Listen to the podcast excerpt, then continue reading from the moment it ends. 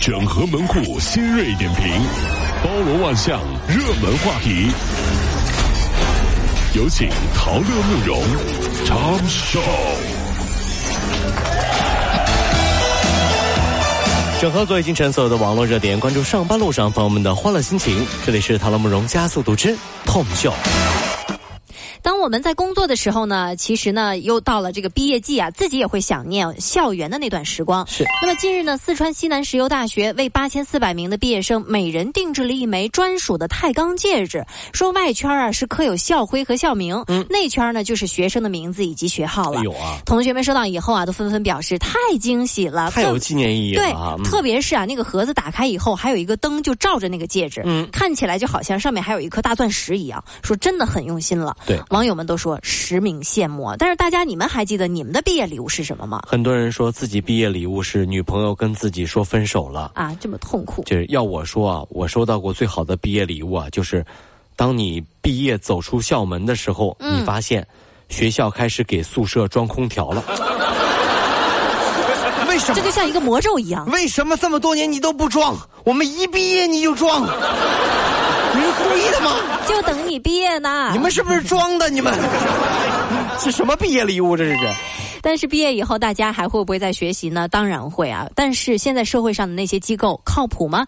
大街上遇到了英语推销，你们会心动吗？是啊。杭州的一个姑娘呢，就分享了自己的培训经历，说两年花了四万五千八百元，上课呢没有系统的这种理论性的指导，全程都是自学。自学。每个月上一节外教课，每节课也只能和外教就说几句话而已。全程自学也就算了，最狠的是我一个朋友，本来英语还可以，就是工作以后呢想提升一下，对吧？就报了个名儿，然后就学那个英语培训班就学。下课之后真的是太烦了，干嘛呀？还要给外教纠正发音。外教纠正太辛苦，好几个月下来，好几个月下来之后啊，不同国家的外教啊都表示啊，自从被纠正以后啊，发音比以前好多了，更像英语了。是哪来的？乌克兰的呀。什么刚果的呀，菲律宾的呀，反正就就各国那就母语，它不是英语，但是它看上去是外国人，他就来当外教了，这很尴尬吗？这个事情对不对啊？所以说啊，生活当中做一个靠谱的人是非常的重要的。如果你不小心在车子上忘记了东西，遇到靠谱的司机，那就更放心了啊。最近啊，滴滴网约车物品遗失管理办法试行征求意见稿公布了。那么你规定，乘客因为自身疏忽导致物品遗失的，应该尽量自行领取物品。但如果说没办法自行领取，可与捡到物品的司机协商一下送还的方式、时间，给您送过来，对，以及送还的这些费用。那么如果说因为司机原因造成物品损伤了啊，再次遗失的，那司机就应当承担相应的责任赔偿了。大家觉得合理吗？我觉得合情合理啊，对吧？拾金不昧是美德，但不包含我送金免费呀。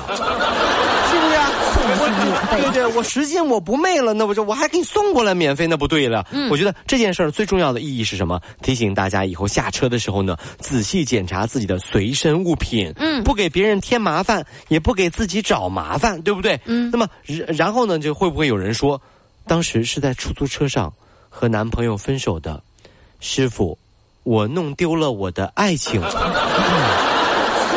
师傅，你看到了吗？师傅说：“小伙子，你先醒醒酒，好不好？”是吧？遇到这样的情况，师傅我说报警，报警，报警，碰瓷儿的吗？你这不是？有的收费呢是合情合理的，有的收费呢只能是一声叹息了啊！近日，在桂林跟团旅游遭到女导游要求一小时花两万元的视频曝光了。那么视频当中啊，疑似游客在某个站点就没有购物，那么女导游呢就对游客喊话威胁，告诫游客来了就得花钱，不来不行啊。对，就还说了不行啊这。不管游客图桂林哪一样来的，既然来了就得马上下车，在一个小时内给我花两万块钱。一个小时之内在桂林花两万块钱，我是需要买个商铺啊！我说你，我干什么来了？我这都说在家靠父母，出门靠朋友。嗯，但是遇到这样的黑导游，那就出门就不是靠朋友了啊！那基本是买东西你就是朋友，不买东西我就是你父母，是吧？训你跟训的孙子一样，是吧？所以呢，对于消费者是上帝啊，这个上帝呢和上当啊只有一字之差。小心上当啊！小心上当，不是说你是上帝啊，这是。对，近日在广东东莞一法院拍卖二手的法拉利，二手法拉利，对，起拍价一千七百零一块，这么便宜的吗？是呀，为什么这么便宜呢？法院的工作人员也介绍了，说该车呀没有任何登记以及购车的手续，且造假套牌不能过户，所以说呢不能开车上路，只能作为废铁评估拍卖。哎呦，啊，拍卖以后拍拍卖成功以后啊，这个买家呢还需要多付一万多块钱的停车费。嗯，那么拍卖平台的人员也是介绍了，该车将于六月二十号就要开拍了，目前已经有二百五十多人报名了，吸引力还是非常的大的。而且呢，个人判断一下，成交价会远远超过这个价格。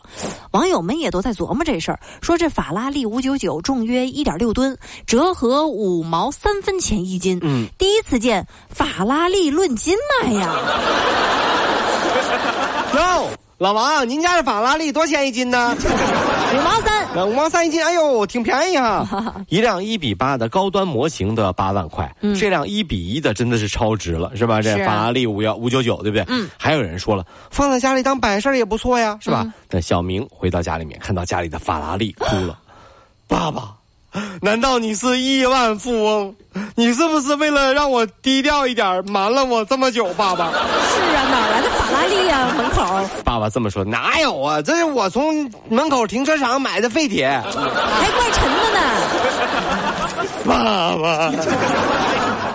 特别吓人，那个是生活当中啊，还是有很多的讨论的。那么这个讨论呢，最近在网上也成为了一个热点。近日呢，日本热播剧《我要准时下班》当中有一个情节，说女主角下班之后呢，和同事聚餐，餐后分别的时候才用手机打了下班卡，就是吃完饭之后才说正式下班打卡，就证明吃饭这段时间也算上班，对不对？对，所以这一幕呢，也是迅速的引发了日本的职场人下班以后聚餐算不算加班的一个大讨论。有的人就认为算，有人认为那不算。专家认为了说，公司应该制定一个明确的规定，免除员工们的顾虑。那么大家怎么看待这件事儿呢？其实这事儿啊是有一个全世界的普遍性的，不只是日本啊，咱们中国也一样。很多时候，咱们举个例子啊，下班了啊，好打卡下班。这时候老板突然间出来了，说：“那个小丽啊，今天晚上啊，从这广州来了个很重要的客户哦，晚上呢，你陪我一起吃个饭吧。” 可是老总，我老公在家里面都等好，饭都烧好了。工作重要还是老公重要啊？你看，老板重要还是老公重要啊？这一说好像还是工作哈。你下个月绩效考核还要不要了呀？那这种威胁，然后呢，没办法，迫于淫威啊，不，迫于权威，迫于权威啊，完了之后呢，就范了，说那行吧，那我就。陪客户吃个饭是不是？那这样做算不算加班呢？老板当然不会给你算加班，对不对？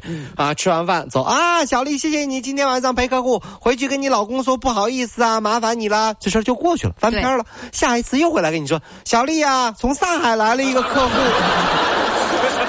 没完没了，不算加班工资，只要你能喝，只要你善解人意，只要你能聊，就会成为晚上出去陪客户的挡箭牌。嗯，那这个算不算加班呢？国内同样这个问题也值得探讨，也值得深思，对不对？嗯，下班后聚餐算不算加班？我觉得要分，是看是为了公司的事儿呢，聚餐还是私人聚餐，对吧？当然了，我从站在老板的角度来思考一下，为了公司聚餐当然算加班，对吧？嗯，毕竟。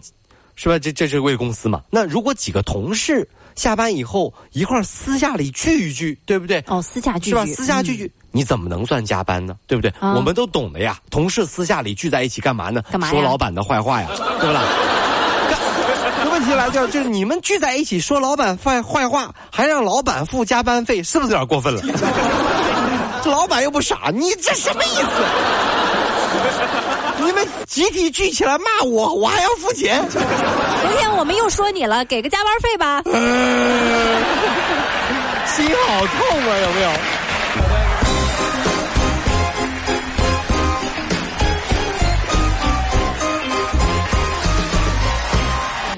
跑了五路加速度，上班路上好舒服。